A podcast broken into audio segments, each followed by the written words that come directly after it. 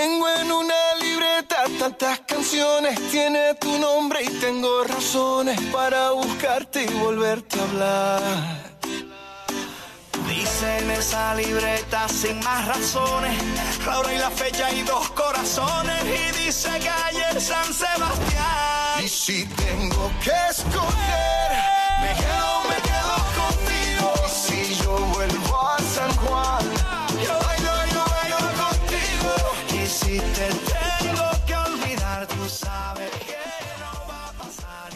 42 minutos nos separan de la hora 11, 26 grados la temperatura actual en la ciudad de Las Flores. Bien, y hoy justamente a las 23 y 59 cierra el plazo de la presentación de listas para los precandidatos a diputados nacionales. Vamos a tomar contacto con el doctor Eduardo Boneto, él es secretario electoral con Distrito Nacional, con Distrito en Misiones, quien tiene la competencia para estos comicios.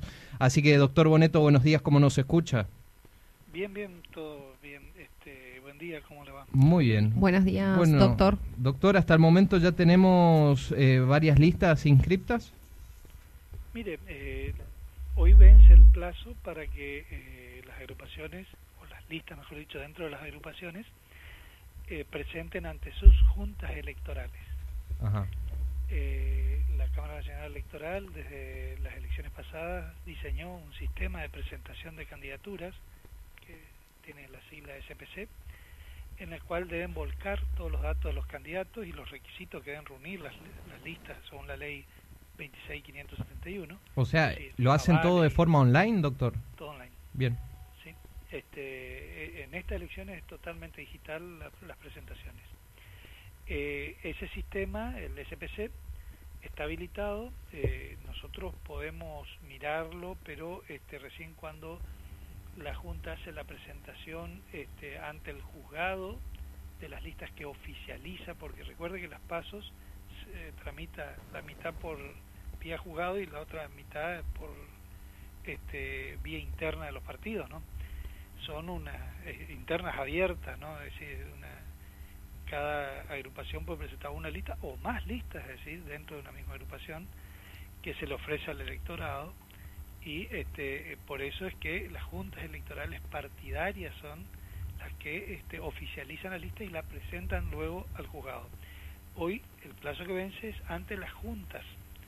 No obstante, la ley en el artículo 26 prevé que copia de esas presentaciones pueden hacerlo las listas ante el juzgado.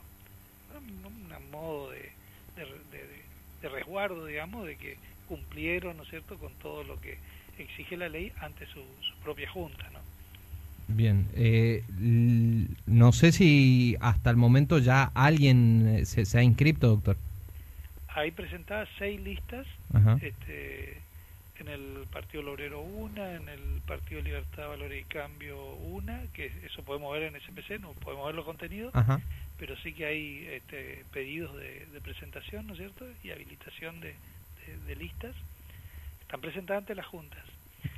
Y este, en la Alianza Junto por el Cambio hay tres y en el Renovador de la Concordia hay una. Una. ok. O sea, quienes estarían haciendo uso de estas primarias sería hasta el momento solo la lista de Juntos por el Cambio. Hasta el momento. Hasta el momento, decir, todavía no, no sabemos. eh, hay reserva de carátulas para hacer la presentación, esa que yo le comentaba ante el juzgado, de más listas. Bien, doctor, le consulto ya de camino de cara a las pasos. Eh, los protocolos que se, se están analizando, se están ensayando. Sabemos que ustedes estuvieron muy presentes en lo que fue el comicio provincial, viendo de cerca los protocolos. ¿Muchos de estos creen que se implemente para las nacionales? Mire, eso es una cuestión que la autoridad máxima en materia electoral nacional, que es la Cámara Nacional Electoral, va a decidirlo. Ajá.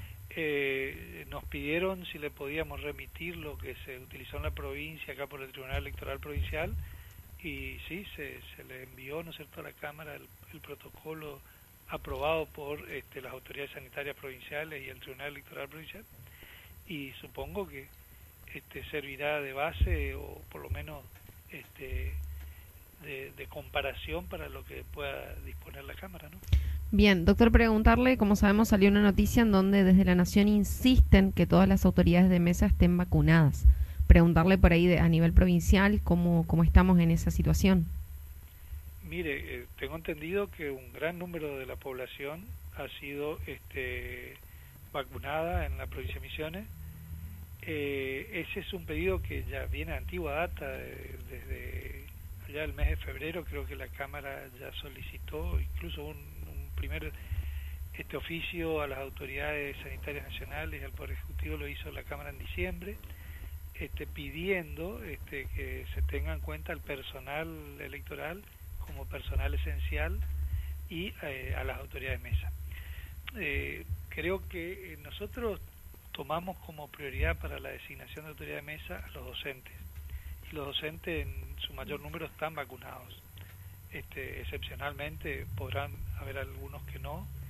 Y, este, eh, y después en el registro voluntario que se aperturó, este, donde se puede inscribir aquel este, interesado en participar en la elección como autoridad de mesa, eh, también se le pregunta si tiene este, aplicada vacuna. Entonces, eh, otro criterio de preferencia es que estén vacunados para reducir los riesgos, ¿no es cierto?, de eventuales contagios o enfermedades graves en el caso de contagio por el contacto que pueda tener con un sinnúmero de personas este, cada autoridad de mesa, ¿no? Bien, creo que... Independientemente de eso, se están estudiando, ¿no es cierto?, este, medidas similares a las que se utilizaban el 6 de junio para evitar este contacto físico o este contagio. Ah, va, va a haber capacitaciones, ¿no?, para quienes estén como autoridades de mesa. Por supuesto, siempre en toda elección hay, porque siempre hay novedades. Imagínense en este caso con la pandemia, este, va a girar mucho la capacitación en cuanto al manejo de los protocolos, ¿no es cierto?, que se dispongan. Doctor, le quería preguntar porque creo Va que a ser ya... todo online, claro, va a ser todo Claro, este, vía Zoom. Sí, sí. Eh, le, le pregunto también por los montos, porque ya creo que se han difundido o establecido los montos que se van a estar cobrando la- las autoridades de mesa. Sí, esa es una atribución que el código este, le establece al Ministerio del Interior a través de la Dirección Nacional Electoral, dictó resolución por la cual este, se, se va a abonar este, los, lo- lo- lo- los viáticos, se llama, este, para las autoridades de mesa. ¿no? Bien. Eh, en total se hace eh, el cumplimiento efectivo de la tarea más la capacitación que dicte la justicia son cuatro mil pesos Perfecto. total. Bien. Eh, vuelvo a una pregunta que tendría que haberle hecho al principio. ¿Qué vamos a elegir los misioneros en estas pasos primero y luego en las generales? En las pasos se eligen precandidatos que ofrecen las distintas agrupaciones y listas dentro de las agrupaciones, precandidatos a diputados nacional, tres titulares, tres suplentes. Bien. Una vez que pasan esa instancia ya so- son candidatos a diputados. Sí, eh, si hay más de una lista eh, en, en una agrupación, la Junta Electoral, eh, ajustándose a lo que marque su reglamento electoral, tiene que eh, proclamar una lista, es decir, integrar de esas tres y establece, este, puede establecer un sistema de mayoría-minoría, puede establecer un sistema de representación proporcional, y integra y conforma una sola lista que es la que presenta para las elecciones generales eh, de noviembre. Bien, gracias doctor, muy Bien. amable por la información y por estar en esta llamada telefónica con nosotros. No, por favor, este, bueno, y le invito a todos aquellos que tengan interés en participar como autoridad de mesa a que este, se inscriban en el registro postulante que está este, disponible en la página de la Cámara Nacional Electoral. Gracias, doctor. Bueno, ahí lo teníamos, ¿no? El doctor Eduardo Boneto, él es secretario electoral nacional con distrito en Misiones. La Secretaría Nacional es justamente quien tiene competencia en estas dos instancias que vamos a estar viviendo los misioneros. Primera instancia serán las primarias abiertas, simultáneas y obligatorias el próximo 12 de septiembre. Tengo en una libreta tantas canciones, tiene tu nombre y tengo razones para buscarte